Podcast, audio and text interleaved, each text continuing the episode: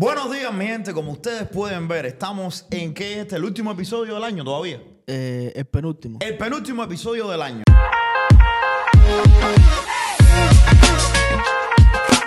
Y hoy vamos a estar haciendo algo diferente. ¿Qué tú crees? Vamos a meterle mano. Bro, vamos a reaccionar a algunos videos, porque yo creo, mira, siempre venimos aquí y hablamos de cosas serias, de negocios, etcétera, etcétera. Pero no nos damos cuenta de que cuando vemos videitos que son eh, de los de creadores que se van viral, ¿ok? Y te voy a poner algunos videos que tengo para que tú me des tu opinión acerca de estos videos.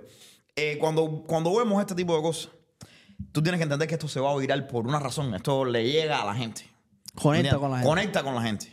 Y yo quiero que en este capítulo de hoy nosotros reaccionemos a ciertos videos que yo creo que son. Algunos son cómicos, pero que, que son una locura. Pero que dicen la verdad. Ajá, para que la gente vea y para que tú me des tu opinión de qué es lo que tú crees de estos videos. Puede que te cancelen. Pero yo creo que nos van a cancelar el podcast si yo doy mi opinión acerca de esos Te, videos. te voy a poner. Te voy a poner el video. ¿Qué tú crees? Vamos, vamos a Mi gente, quiero que me dejen en los comentarios cuáles de ustedes, cuáles, qué es lo que tú crees acerca de estos videos, ¿ok? Quiero que me dejes, eh, que me digas qué es lo que tú crees acerca de estos videos y cómo es que vamos a, y, qué es lo que, y qué otros videos tú quieres que nosotros reaccionemos, porque yo creo que eso, eso va a estar De bueno. creo, yo, yo creo que lo deberíamos hacer un hábito. Yo creo que deberíamos ah, dejar un programa al mes de los cuatro que tenemos para reaccionar a videos de creadores. ¿Qué te parece? El año que viene. Tú quieres buscarte una pila de problemas, ¿eh? Yo quiero interactuar con el mundo de afuera. Vamos a hacerlo, vamos a hacerlo. Déjame conectar, porque yo creo que, yo creo que tengo un par de videos aquí que quiero, quiero que tú, que tú reacciones. Primero que te, que te rías y después que reacciones. Dale. A ver, vamos allá. Katie, ¿cómo se llamaba la marca esta de coches que eran como de gente pobre que se intentaba hacerla rica? Otro día descubrimos lo que era BMW, Mercedes. Son como las marcas de coches de lujo de la gente pobre. Y el pequeñito, un amigo suyo le dice, oye, es que mi mejor amigo, su padre tiene un BMW. Pues claro, él acostumbrado a ir en Bugatti, Rolls Royce y tal. Le digo, mira, con el coche que tenemos nosotros, hijo, podríamos comprarnos 14 BMW. Oye, mira, tengo un Mercedes, tengo un Audi, tengo un BMW. Está muy bien, oye, pero no dejas de ser un pobre de mierda. Es muy gracioso esta gente pobre que tiene Mercedes y ya se cree aquí que tiene dinero. Total, que fuimos a ver el BMW, llegamos ahí tal. Lo primero de todo, no tenía asientos calefactables. Pero bueno, pero este coche de qué año es? Bueno, y me dice, del 2021. Me bajé del coche, me despido, muy educado obviamente, pero le dice, oye mira, que sepas que hay una cosa que se llama Caritas, podéis ir si no tenéis dinero y ahí os van a ayudar. Mira, brother. Es, cada vez que yo veo ese video, Es cada vez que yo veo ese video me muero de la risa. Y, y ojo, la razón por la cual yo te estoy diciendo me muero de la risa no es O- porque... lloras. Ay, tengo un Mercedes. a ver, yo, el carro mío es más malo que un BMW. Estamos debajo. vamos, vamos a estar claros, yo manejo un Acura LX Ey, básico la de gente que 21. maneja Toyota, por favor. Sí, tú me entiendes. Pero a mí lo que me da gracia es porque nosotros pusimos este video, reaccionamos a este video en TikTok. Y yo quisiera que tuvieras los comentarios de la gente. Sí, ¿no? ¿Quieres que te lea un poco los comentarios de la gente? Mira esto. Dice, y te voy a, y te voy a leer y te voy a buscar algunos de los más, te voy a buscar algunos de los que más risa me dieron a mí. Dice uno, yo ando en la BMW dos patas. o sea, yo ando a pie. Sí, yo ni carro tengo. Dice, no soy millonaria, tengo un Mercedes del 23 y me alcanza para tomar un café, porque yo dije que yo conozco muchas personas Ajá. que tienen un Mercedes, eh, un Mercedes AMG, pero que si yo los invito a tomarse un café, tengo que pagar yo. Entonces, la gente, ¿para qué contarte? Dice, tengo un BM tengo el BMW, no tengo del BMW, solamente tengo la M de Mitsubishi. That's a good one. Mira, tengo uno que dice, tengo una bicicleta en la casa y tengo una olla de café con mucho pan. Por supuesto, siempre está la gente más fina, la gente que más humor tiene. Ajá. Dice una, humor, signos de interrogación. ¿Qué chistes de mal gusto? Mira la respuesta mía. Tú debes ser muy divertida en las fiestas. Mi gente quiere cogerse las cosas afuera con, con- con humor y con risa. Oye, mira, Se lo yo, pagan todo a pecho. yo te voy y a es hacer... verdad que mucha gente se compra Mercedes BMW para impresionar y no tienen el estilo de vida para mantener un carro de esos. No, yo creo que sí es verdad. Es que eh, eh, el video está cómico. Y, y you know, yo, A creo mí, yo que- creo que le toca un punto a la gente. Sí, pero tiene, tiene su punto ahí atrás. Claro, no se trata de que, si- por supuesto, que hay una pila de gente que tiene mucho dinero y maneja Mercedes. Mercedes No, es un Mercedes, carro hay caro. gente que tiene mucho dinero y maneja un Toyota. No, no, pero Mercedes es un carro caro, vamos a estar claros. Ahora, hay diferentes tipos de Mercedes, pero Mercedes es un carro caro. No, y lo que hay que dejar claro es que el carro no define tu estatus. Claro, por No, supuesto, por supuesto. Eso tiene nada que ver una cosa con la otra. Pero sí hay mucha gente que creo que. Lo ¿Qué el es lo que quiere decir, no? Sí, que se compra el Mercedes en BMW para aparentar un estatus y no se dan cuenta que eso no aparenta ningún tipo de estatus. Exacto. Que una persona con un salario de 70 mil dólares puede tener un Mercedes. Yo conozco gente que ganan 30 mil dólares y tienen un Mercedes. Bueno, pero ya eso es un error financiero. Pero es lo que te estoy diciendo, que el error, eh, por lo menos yo no sé en otros países, en Europa yo creo que es un poco más difícil No. eh, aparentar tanto como aquí. Debido a, tú sabes, a la... Y, y el ojo, este- nivel este de vida es un poco español. más bajo, sí, es un poco más No, bajo. pero yo creo que la accesibilidad a crédito también es diferente. Mm. Porque yo, eh, incluso te estoy hablando de en Europa, la mayoría, cuando yo fui, y ojo, yo fui poquito, no vi tanta gente que tenían carros. Tener carro en Europa, por lo menos en Madrid, en esas partes ahí, no es algo que es la costumbre. pero eso también yo creo que es influenciado. La cultura. No, por la, la ciudad metropolitana. Ajá. Lo que pasa es que es muy conveniente no tener carro. tener Es carro. como Nueva York, Sí, Manhattan. ya, como Tienes Nueva el metro, que tiene el transporte público, que es muy bueno. Sí, el de, el de- especialmente el de Madrid, el metro de. Madrid, de Madrid es una Madrid y. Barcelona tienen los- el sistema metropolitano muy, muy bueno. Entonces da más negocio coger el metro y bus que, Que tener un carro. Que tener un carro. Mira, yo, te- yo, yo creo que yo te hice este cuento una vez. Yo me acuerdo que yo estoy eh, comiendo en el restaurante, mejor restaurante, mi gente, que yo he estado en mi vida. Se llama Coque en Madrid. Le tengo que dar el shout out. El de los Michelin. Mira que yo he ido a restaurantes buenos, pero ese restaurante me dejó arrebatado los nervios. Ni en Italia, y ojo, para mí, Italia ha sido el país del mundo que más yo he ido a restaurantes buenos. Tengo que llevarte la cantina en Clifton. Por favor. Ni compararse. Te estoy hablando cuando yo fui a. Cuando yo fui ahí a, a Coque en, en Madrid. Yo estoy sentado y yo estoy blown away. Estoy hablando de caviar, Don Periñón, una locura.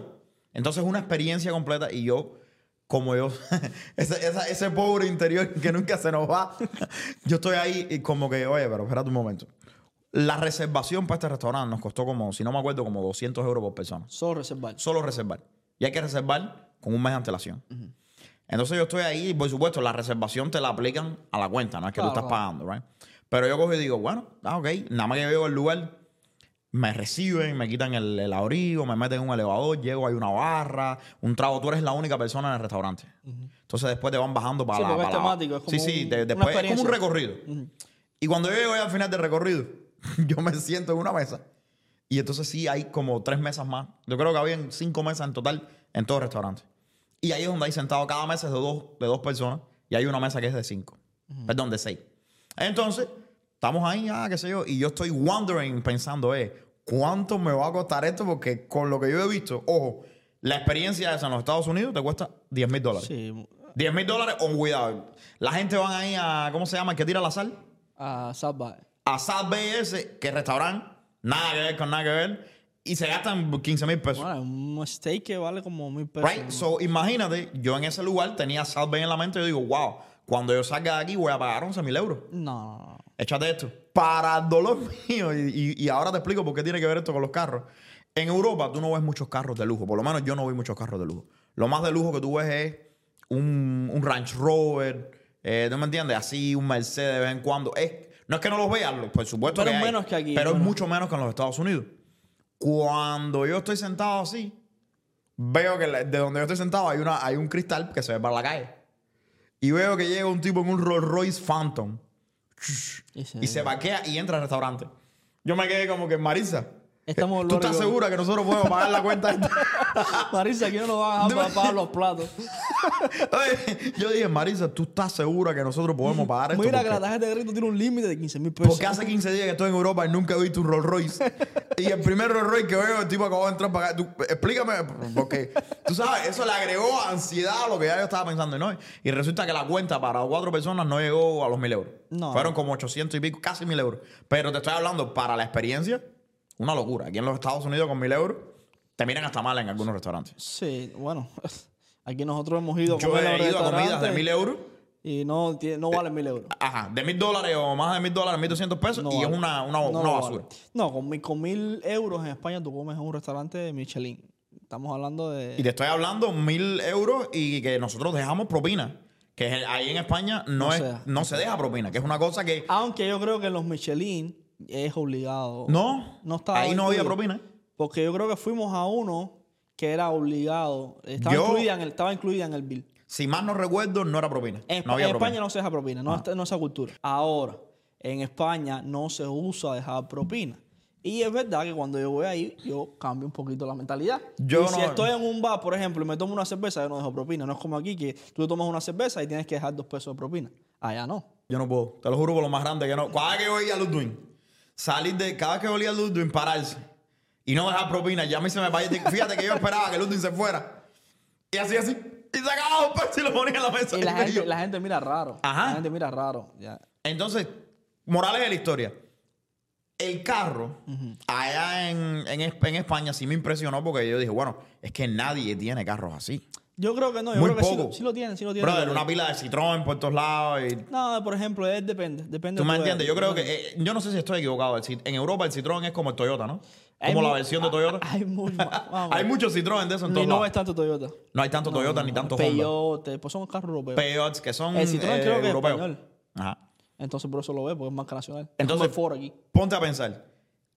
Cuando, cuando él habla de eso, eso, eso lo mismo le cae a los, a los, a los españoles, a los norteamericanos, a todo el mundo. A todo el mundo. Y yo creo que no es el hecho de que te digan que eres pobre porque tienes un Mercedes. Porque Aunque déjame decir que aquí se ve mucho más que allá. Sí, aquí sí. Es que, eh, de nuevo, bro, yo creo que todo tiene que ver con el acceso al crédito, que es mucho más factible.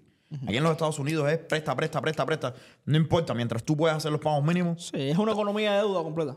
Estás precalificado y además que en los Estados Unidos no hace falta ni que tú pruebes con los carros. La gente no entiende esto acerca de, de cómo funciona. Si tú vas a tener un préstamo, yo te voy a dar un préstamo. Yo tengo los bancos con un préstamo personal de dinero cash que va a tu cuenta, tienen una responsabilidad, tienen una responsabilidad de comprobar que tú tienes la habilidad de pagar. ¿Entiendes? La habilidad de pagarme los 10 mil pesos. Yo te presté 10 mil, tú los vas a pagar. Con un carro no es así. Con un carro la habilidad de pagar no tiene, no juega un papel tan grande.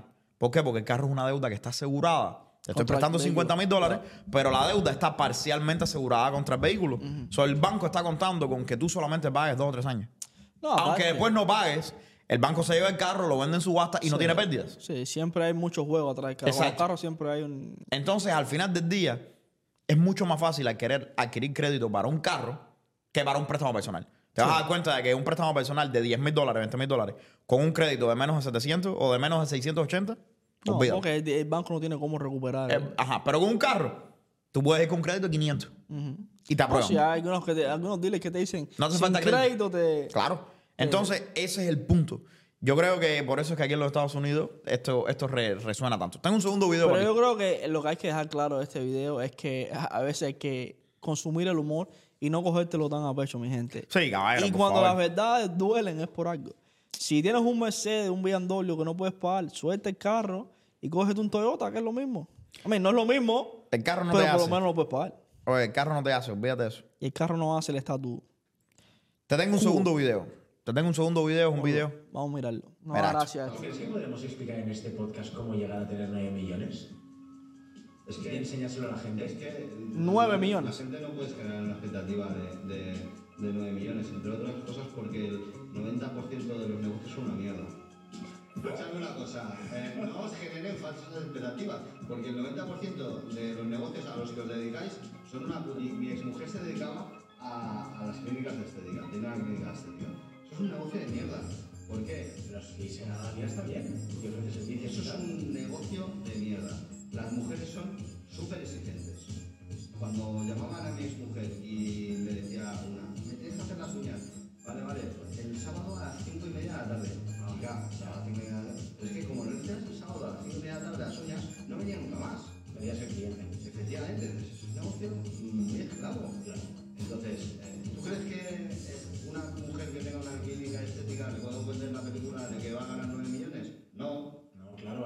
hay, entiendo que hay negocios con los que se puede ir, negocios con los que no. El 90% de los negocios no, no se puede. Podemos levantar aquí el suflé para que la gente crea que eh, escuchando nuestro podcast van a ganar 9 millones de pavos. Pero sí que podemos ayudarlos a que ganen suficiente como para vivir bien. Mira, te voy, a ¿Eso poner, te voy a poner un ejemplo de lo que le dije a mi mujer. Venga. Tú puedes estar en un negocio de mierda como el negocio de las clínicas de estéticas, ¿Vale? pero puedes hacer el negocio escalable. ¿Y cómo lo han hecho? Pues Bueno, eh, con franquicias, ¿no? Por ejemplo. No, No. eso no es tan escalable como, eh, o sea, una clínica estética, uno de los problemas que tiene es que tiene que estar siempre comprando máquinas súper caras ¿vale? Eh, No hace Constantemente. típica- La típica máquina del láser, la típica máquina de la mesoterapia, la típica más... Son máquinas que valen 30.000 y, a la- y a los cuatro años no te valen porque están obsoletas. Ostras. Entonces, ¿quién es el que está ganando dinero en las clínicas de El de las máquinas. Muy bien. Claro. Entonces, a ese tío seguro que llega a ganarse el. Ese tío ha hecho escalable un negocio de mierda. Mi amigo Enrique Tomás, de los, de los, del jamón, Sí. ha hecho escalable el bocadillo de jamón. Que un día lo explicaremos y fliparéis. Enrique Tomás, ¿tú crees que tiene los 9 millones de euros? Yo creo, 9 millones. Cuéntame. Y te voy a decir con lo que estoy de acuerdo y con lo que no estoy de acuerdo. Pero te voy a dejar, te voy a dejar que empieces tú. ¿Qué tú crees de ese video? Brother, mira, yo creo que hoy en día todo el mundo puede hacer un poco, mirándonos a nosotros. Ah, primero, yo lo que veo, eh, aquí hay un problema. Ok. Eh, cuan- como la regla de calificar el negocio de mierda. ¿Entiendes? Cuando tú dices el 90% de los negocios son un negocio de mierda. Yo creo que él está hablando de una cosa y no se está refiriendo de la manera que Pero yo estoy de acuerdo con ciertas cosas que él dice. Yo creo que lo que está diciendo es como que la, la mayoría de los negocios no son como los pintan y tienes que trabajar mucho para hacer los negocios. Y que es cierto que hay negocios que no son escalables. Yo, Hay, hay negocios que son bien difíciles de escalar. Difíciles sí, pero yo creo que todo negocio, especialmente los negocios de servicio que le está hablando él, son escalables. Yo, si tú te pones a pensar, en todas las industrias hay negocios multimillonarios. Sí, claro, por supuesto. Hay pizzerías que venden 10 pizzas al mes y hay pizzerías como Papa John's. Sí, sí, que Hay venden. ba- hamburguesas que son hamburguesas de una hamburguesería que a los 5 años tiene que cerrar y está Y McDonald's. está McDonald's. Eh, siempre he dicho, y creo que lo he dicho en este podcast, que no es el negocio. Para mí no es el negocio, sino el negociante. Mira, un ejemplo de, de los negocios que siempre hablamos nosotros, eh, y uno de los primeros negocios que empezamos juntos fue el negocio de los ITMs. Cualquiera dice, no, el, el negocio de los ITM es difícil de escalar. Yo estoy de acuerdo. Pero Depende. hay gente Depende. que ya tiene 300, 400, 500 ITM, 1000 ITM regados por el país y está haciendo mucho dinero. Y puede ser que estén haciendo millones de dólares. Mira, Yo siempre, yo me quedo con que es el, es el, es el empresario, el que hace el negocio, no el negocio. Yo creo que todos los negocios son escalables. Unos más fáciles que otros, por supuesto. Pero todos los negocios son escalables. a ver cómo te explico. Yo no sé, no sabría si decir todos, todos, todos, no sé. Ahora, un- ejemplo de un negocio que tú creas que no es escalable y la gente no debería hacer. eh, vamos a ver. un que sea un negocio- negocio de mierda, como dice él. No, no, no. Yo no creo que hayan negocios de mierda. Ahora, los ne- bueno, y ojo, yo sí creo que hayan negocios de mierda y generalmente los negocios de mierda ya no son negocios. Se, se van a la, la es bancarrota. que negocio de mierda no es un, no es un negocio no es un sostenible. negocio sostenible. Ahora, lo que sí estoy de acuerdo con él, y yo creo que él lo dice de, de una manera eh, diferente, ¿no? Mm. Eh, es eso, que hay negocios que son extremadamente difíciles de escalar. Eh, y él está hablando en un contexto que yo creo que hay que entender, lo que es, estamos hablando de que hay que llegar a 9 millones de revenue, un pequeño negocio de una persona que comienza ahora. So, yo entiendo que cuando tú eres, por ejemplo, tú eres dueño, él habla de un salón. Pero por eso te digo las métricas de lo que Right, quiero. pero es lo que te estoy diciendo. Si, si tú eres dueño de un, de un salón, y ojo, yo no sé nada de clínicas estéticas, pero si es como él dice, bueno, si tú eres una persona que eres dueño de una clínica estética pequeña, que tienes eh, poca manera de, vamos a suponer de que, ojo, de que estamos hablando solamente del negocio de las clínicas estéticas, del, ok, estoy haciendo, tengo mis clientes, mis clientes son mujeres que como él dice, y él está correcto, las mujeres son bien exigentes cuando se trata de, de- de servicios, controlan el 80% del mercado Sí, norteamericano. pero yo y tú sabemos que el, el servicio uno le puede poner sistematización y a la mujer no le queda de otra que entrar a la sistematización. Ah, Y eso se incluye hasta con moda y con yo cosas. comprendo, pero es como los restaurantes. En este, en este tipo de cosas de, de beauty y todo eso, en el mismo bloque hay 10 personas que, que hacen la- las uñas. Te pongo el ejemplo de- del, del hair salon que ahora eh, es como una barra. Mm, no, no, vas- yo, yo entiendo. Y tú vas y tú coges... Yo entiendo que es escalable. Yo comprendo que todos los negocios son escalables dependiendo del ángulo que tú le des. Y de la él visión está que hablando. Él está hablando del negocio clásico de la gente que no quiere cambiar, que dice, bueno, tengo cinco clientes y voy a atender a mis clientes y así nunca voy a llegar a pero 9 entonces millones. podemos estar de acuerdo que el escalable no Pues, es el negocio, es la es, gente. Es el negociante, no se trata de negocio, se trata del negociante. Siempre. Olvídate de eso, porque ahora yo cojo Y ah, puedo darle mil vueltas a ese, a ese tratamiento, a eso de eso de tratamiento. Puedo abrir 10 redes sociales y empezar a enseñarle a la gente acerca de eso. Y cuando vienes a ver, me vuelvo el número uno hablando de cosas de esas en, en las redes sociales, de las cosas que son buenas para el cuerpo tuyo, los masajes, no sé qué, no sé qué. Y hago planes de masajes y doy servicio a domicilio. Y cuando vengo a ver, hago referidos para Y las máquinas. Y puedo hacer de e-commerce y líneas de champú. Y- y hay de miles todo. de cosas, sí, Y de todo. sí. Hay un millón de cosas que tú puedes hacer. Ahora, ¿es más difícil que escalar otro, otro tipo de negocio? For sure. Yo creo For que sure. depende de la gente, brother. No, no, pero, pero yo creo que cuando se trata de qué es más difícil, for sure. Hay, brother, mira, Compáramelo para dar una métrica, compáramelo con Mira, qué- tú puedes qué es trabajar. ¿Qué es más fácil que escalar que eso?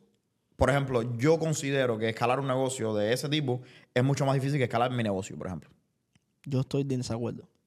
Yo creo que eso depende. Por ejemplo, yo me siento a, a escalar tu negocio y para mí me es 10 veces más difícil. Yo entiendo, pero mira, te voy a explicar por qué yo creo eso. Mi negocio es un servicio que es en papel. So, yo no tengo costos de renta, yo no tengo costos de empleados. Los empleados míos pueden estar en otro país, lo que corta el costo me hace competitivamente mejor. Eh, yo nada más que el, el único gasto grande que, que el negocio mío tiene es advertisement. So, cuando tú comparas eso con un negocio que necesita un lugar, que necesita empleados, que los rates de ese negocio son comparables con los míos, ¿me entiendes? Lo haces un negocio considerablemente más difícil de escalar. En tu mente. Te voy, te voy- a poner esta analogía. O Suena- tú puedes tener una persona que sea súper buenísima en lo que sea que hace y lo escale. Te voy- y te- te pase por al lado. te- Pero estamos hablando cuando se trata de niveles de dificultad, yo creo que es más difícil. Y vuelvo a la persona. Si tú le preguntas a Usain Bolt, ¿qué es más fácil? Eh, De nuevo, estás hablando de la persona, pero no estamos hablando de la persona. Siempre. No, no, Mira, no. si tú. Te, te lo digo por esta, por Yo- esta, por esta parte. pero no estamos hablando de la persona, estamos hablando del negocio. Es que depende de la persona. El para mí, la- la- la- el negocio es la persona. No, no. Siempre no. lo va a hacer. No, no, no, no. Mira, hay juegos que nosotros podemos jugar. Y en algunos juegos tú vas a ser mejor y en otros juegos yo voy a ser, yo voy a ser mejor. Pero no estamos hablando de eso. Hay juegos que son más difíciles y hay juegos que son más fáciles. Depende de la persona. Si yo soy bueno en los juegos, es mucho más fácil para mí. Yo creo que no, no estoy de acuerdo contigo Eh, en eh, eso. vamos y te explico, y el te ajedrez, explico. te voy a poner el ejemplo. El ajedrez Ajá. para mí puede ser fácil. Eh, y para ti, en los bolos puede ser fácil. Pero yo soy muy malo en los bolos. Me pesa la pelota. Para mí ese juego es extremadamente difícil. Y es un juego sencillo. Y para mí, como el ajedrez lo domino, lo hago con los ojos cerrados. Hay juegos que son juegos. Yo, yo entiendo, pero hay juegos que son categóricamente más complejos que otros. Eso no es algo que that I know would argue. Es que la complejidad, está- tú estás de nuevo, igual que el poco Bro, pasado. how you are gonna argue that? Jesus Christ. Vamos a jugar. la ¿Quieres que te diga qué cosa es un juego arguably hard? Yo cuando tomé el LSAT, hay juegos de lógica que se los ponen a la gente en las pruebas. Son juegos. Quien juega un juego lógico no es una persona. Es lo que te No, estoy diciendo. Eso depende, porque Es tú estoy si tú te lo pones a mi profesor de lógica, el profesor de lógica está encantado con Exacto. eso y te resuelve un problema Ajá, eso. Pero eso no significa que el juego sea más fácil. Ponlo nada para tu que te va a decir, no, para mí es difícil De nada, nuevo, pero la Lu- lógica es súper Ludwig, te fácil. está costando entender lo que estoy diciendo. Estás hablando de la persona, no estamos hablando de eso. Estamos hablando de que. Es que yo sí estoy hablando de la persona. Yo entiendo, pero esa no es la conversación que estamos teniendo. Mira. Bueno, esa es la conversación que sí estamos teniendo. No. Cuando tú me preguntas a mí, ¿por qué hay un negocio que es más escalable que otro? Estamos hablando del negocio, no de la persona. Lo que tú estás diciendo es que hay personas que son mejores equipadas No, para escalar un respuesta negocio. es, mi respuesta es que la escalabilidad del negocio siempre va a depender de la persona que lo esté manejando. Correcto. No pero es que uno no- sea más difícil que otro. Eso es lo que yo pienso. Pero yo no que creo hay- que, la, que, la, que la dificultad está en el Pero negocio. papo, es que lo que tú estás diciendo no tiene, no destruye el argumento que yo estoy haciendo. Son argumentos paralelos. Tú puedes tener una persona que, por, su- por supuesto que la persona que está atrás del negocio va a poder, eh, tiene todo lo que, que ver con qué tan alto el negocio escala. Tú no estás entendiendo lo que estoy diciendo. A ver, explícame. Te voy a decir lo mismo que me dijiste. Bro, it's so frustrating, bro. Te voy a decir This lo mismo motherfucker can't understand a, a circular argument. Mira, te voy a decir lo mismo que me dijo en pocas pasadas. Yo estoy dibujando un círculo y él está cogiendo y está poniendo puntos fuera del Bro, círculo. I'm, I'm getting you to agree with me because you already do. I- you just don't Listen, recognize that yo, you do. Yo voy a, I'm, I'm going to disagree with you even if I agree with you you. are not But, disagreeing with me. yo sé, pero lo que yo estoy diciendo es esto. Ajá, mi, argu- mi argumento es este. Que yo no creo que la, la dificultad de la escalabilidad de un negocio está en el negocio ni la industria en sí. We agree on that, but that's not the question that you asked me. The Jesus. question that you asked me was, do you believe, tú crees que hay negocios que son más complejos que, de escalar que otros? My answer is yes. Ok. We're talking about the business, not the people on the business. Okay. The business. Y ahora te estoy diciendo. The answer is yes. No, the answer is the people. Sí, para mí. Yanelia, dile algo, por favor. Mira, mi gente, no nos vamos a poner de acuerdo en esto. ¿Con quién? Es que, Es que bro, es que you acuerdo can't agree. Nobody agrees with you. A lot of people agree with me. Mira, tú Eh, sabes, por Ludwig, favor, mi gente, tú sabes qué cosa es una, una lista. póngamelo ahí. Tú La sabes gente que esté de cosas son- acuerdo conmigo, póngamelo ahí en los comentarios. Ludwig, ¿tú sabes qué cosas son líneas paralelas? Eh, las que se cruzan. No. Las que van nunca se tocan. Las que van así, ¿no es verdad? Maybe ese es el problema. ¿Tú sabes qué cosas son argumentos paralelos? Bueno, los que se cruzan. No. Los argumentos es que tu argumento está correcto, el mío está correcto, but the existence of one no tiene nada que ver con la existencia del otro. Voy a volver a reiterarte esto que te Tú estoy sabes diciendo. cosas un operador de línea. Mira, te voy, a, te, voy a, te voy a dar la oportunidad de nuevo de pensar acerca de esto. Mira, Es que ese es el problema que me estás dejando pensar. escucha, mira. Tú puedes, hay negocios que son considerablemente más, más difíciles de escalar que otros negocios. That's just a fact. And la razón por la cual es así es porque si no, si fuera solamente acerca de la persona, que ojo, la persona tiene todo que ver con qué también va el negocio, pero si fuera solamente acerca de la persona, entonces los negocios nunca se fueran a la bancarrota. Ahora mismo yo te puedo decir que tú puedes abrir un negocio de máquinas de escribir, de vender máquinas de escribir, y lo puedes escalar. Pero como estamos en la era tecnológica, va a ser lo más seguro, mucho más difícil que eh, escalar un negocio que estés vendiendo sistemas de AI. Yo vuelvo Ahora, puede que tú seas un supermarketer y abras una tienda de vintage uh, typewriters y seas un éxito. Pero eso no tiene nada que ver con qué tan complicado es un negocio contra el otro. Hay negocios que literalmente tienen efectividad, eh, ¿cómo decirte? Efectividad en el mercado. Por ejemplo, tú tienes un negocio de marketing, right? El negocio tuyo de marketing se basa en utilizar una serie completa de, eh, de tecnología para poder coger y hacer el negocio mucho más eficiente. Tú tienes bajos costos porque tienes empleados en otros países. Un negocio de marketing como el tuyo, que tenga todos los empleados en los Estados Unidos porque no tiene el mismo modelo tuyo. Que sea un negocio que no crea en el, en el uso de automatización, lo que creemos es personal touch only, todo tiene que ser aquí en la oficina personal. Va a tener comparativamente muchas más dificultades para escalar en el mercado que el tuyo. Ok. Vamos a hablar ya, si estamos hablando serio de eso. Eh, de hecho, en el libro de, creo que es de Osmosis. El, Ah, Todavía no lo he leído. Dice que no importa eh, lo buena que sea tu oferta, si estás en una industria que está shrinking, Right. your business more, more than likely is going to go down, right? Eh, y yo estoy parcialmente de acuerdo con esto. Eh, el libro básicamente lo que dice es que si, si tú estás en, en- en- Si tienes una oferta buena y tienes un modelo de negocio bueno, pero estás en una industria que se está yendo Sí, en picada, está tu negocio va a tender a, Claro. a ir en picada porque la industria no está comprando ni está yendo para arriba. So, los negocios siempre, por supuesto que la escalabilidad de los negocios siempre va a estar determinada por la industria. Esto es así. Eh, lo que yo me estaba refiriendo ahorita era el comentario de este señor, que dice que la mayoría de los negocios allá afuera, el 90% son negocios de mierda. Yo estoy diciendo que cuando tú mides una regla y mides la escalabilidad de los negocios, siempre va a depender De la de, gente. la- de la gente. Y tú puedes estar en una mala industria y tú, el 90%, no, el 99% de la gente va a hacer mal en los negocios porque la industria está going down. Pero si tú coges tu cerebro y lo sacas un poquito de lo que es el box, que, que normalmente está la- el negocio dentro de la industria, vas a ver que sí hay muchas oportunidades. Y eso se va muchas veces del modelo de negocio, pero por eso te digo que yo creo que el negocio como negocio siempre va a depender del negociante. 100%. Ahora, que podemos estar de acuerdo que hay industrias que por, de- por periodos Son y por años Difficult. es como vender un, un real estate Restaurantes, 2008. brother. Vete a los restaurantes. No, es como Tú vender- quieres una industria tan dura como un restaurante. Y te, y te voy a decir más. Vaya, te tengo un argumento que I don't know how you're gonna feel about it. Tú puedes poner, porque la mayoría de la gente dice, bueno, hay que trabajar duro. ¿No es verdad? Te voy a decir algo. Depe- el juego que tú estás jugando, o sea, el negocio que tú estás haciendo, va a cambiar mucho el resultado de ese trabajo. Y, y- y te voy a decir algo. ¿Cómo fue? El, el- el- el negocio en el que tú estás va a cambiar el resultado de ese trabajo de una manera increíble. De- y te voy a decir algo que a lo mejor mucha gente de afuera no están de acuerdo, pero yo lo he visto. Y ojo, no es una regla, pero yo lo he visto.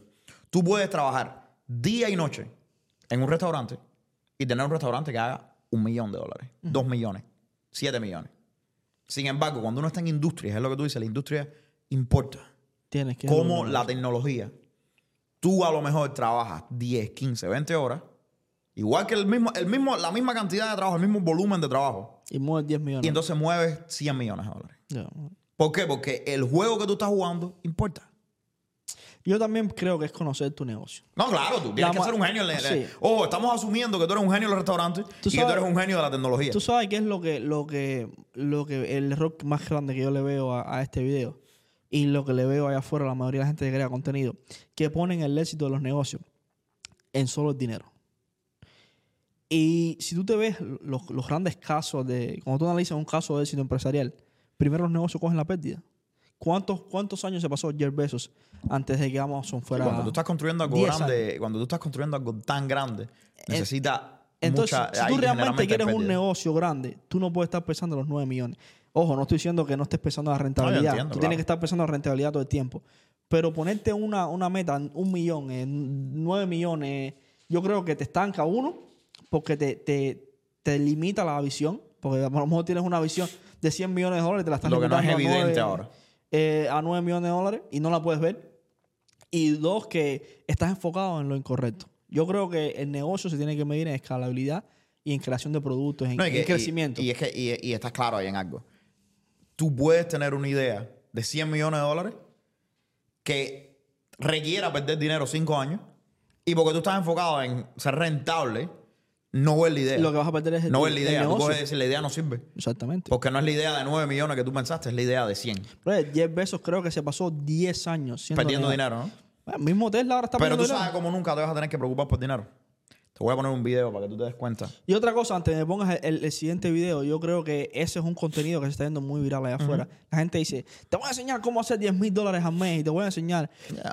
Y yo creo que cuando tú escoges la carrera o el negocio o la cosa que le vas a dedicar tiempo, no lo deberías escoger por la cantidad de dinero que te dejan mes. Sino Además- por la comodidad y la capacidad que tú tengas de escalarlo.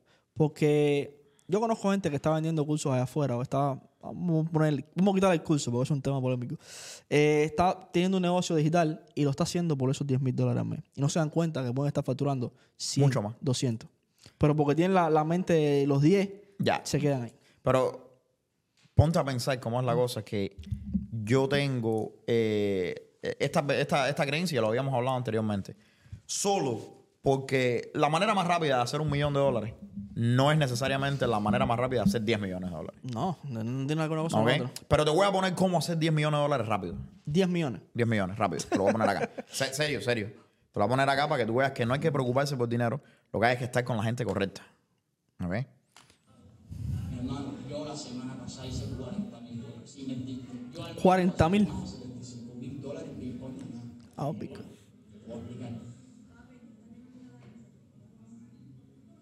Mira, vamos a hacer lo siguiente. Yo te voy a dar un número a la secretaria mía, mi hermano, para que ella mañana te llame y se ponga de acuerdo contigo. ¿viste? Para no mi mi hermano. Porque yo veo potencial. Yo veo que tú puedes invertir 10 dólares y te puedes ganar en Bitcoin fácilmente. Medio millón de dólares. Sí, yo te voy a mandar el número de mi secretaria para que te mañana y que un apoyo. Mándame a mí también, por favor. Aquí todo eso. Yo solo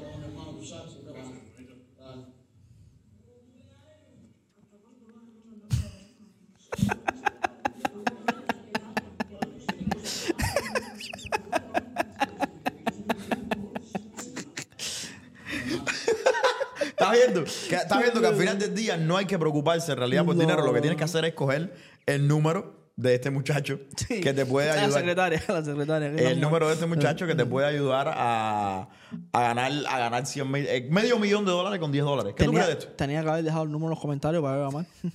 Porque si yo le doy 10 mil dólares y me está dando medio millón de dólares, ¿cuánto retorno investment es de eso? Eh, eh, tienes que Es saber de. Bitcoin. Tienes que saber de Bitcoin. Es eso, mucho. ¿Tú sabes de Bitcoin algo? Yo tengo un poco por ahí. Déjame hacerte una pregunta. Cuando se trata de los, cuando se trata de las cosas que hacen dinero rápido, yo creo que los negocios que hacen dinero rápido, eh, no sé si de llamarlos un negocio ahora. Sí hay inversiones que hacen dinero rápido. Pero esas inversiones, y ahí es donde la gente falla, requieren muchas veces eh, mucho, mucho, mucho capital, generalmente mucho capital, y cierto conocimiento. Oye, vas a flipear una propiedad. Ok, sí, tú puedes flip- flip- flipear la propiedad y puedes obtener 30% de retorno en inversión. Ahora, requiere mucho dinero, depende de qué propiedad estés haciendo. Y de nuevo, volvemos a lo mismo. Ese tipo de video lo que te, lo que te, te enseña es específicamente eso. La gente que caen en esto porque creen que puedo hacer mucho dinero con poca inversión, poco tiempo y también poco, eh, poca habilidad en, en cualquier cosa. Y yo creo que por eso te vuelves la presa perfecta de los estafadores allá afuera. Yo creo que deberíamos estar de acuerdo en que si quieres dinero rápido, vamos a ponerle dos comillas grandes a eso ahí. Aparte Deberí- capital. Y deberías mirar las inversiones. Y si quieres dinero sostenible y flujo de caja, deberías mirar los negocios como proyecto a, a largo plazo. Porque en los negocios no creo que te den... Bueno, hay gente que considera las inversiones como negocios, pero bueno, eh, yo no creo que los negocios te den dinero rápido. No, no, no es mi mentalidad. Y luego está a esa gente que, que está buscando el dinero rápido. Eh, tener dinero rápido en verdad no importa. Lo que está es cómo tú manejes el dinero. No, y también eh, sostenible, ¿no? Es como tú manejes el dinero. La mayoría de los millonarios allá afuera, la- los que existen ya, se han creado y son millonarios por su habilidad de mantener el dinero, de rodearse de personas que saben mantener el dinero y administrar el dinero. No tanto por la habilidad de crearlo. Crearlo es importante.